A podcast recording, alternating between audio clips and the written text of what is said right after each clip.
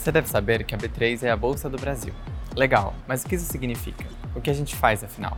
Eu te explico agora rapidinho. Uma bolsa é um ponto de encontro para investidores e empresas fazerem negócio.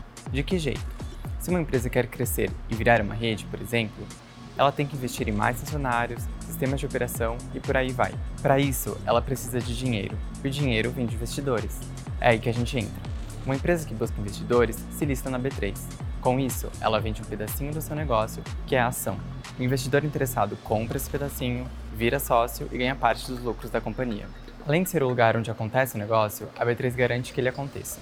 Tudo com muita segurança para a empresa e para você. Eu falei só de ações, mas tem muitos outros produtos que rolam por aqui. Se quiser saber sobre eles, comente aqui que a gente te conta.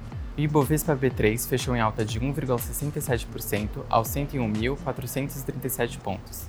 A empresa com melhor desempenho do dia foi a Gol, com alta de 10,94%. O dólar fechou em R$ 5,30 e o euro em R$ 5,36. Não se esqueça de seguir a gente em todas as redes sociais. Boa noite, bons negócios e até amanhã.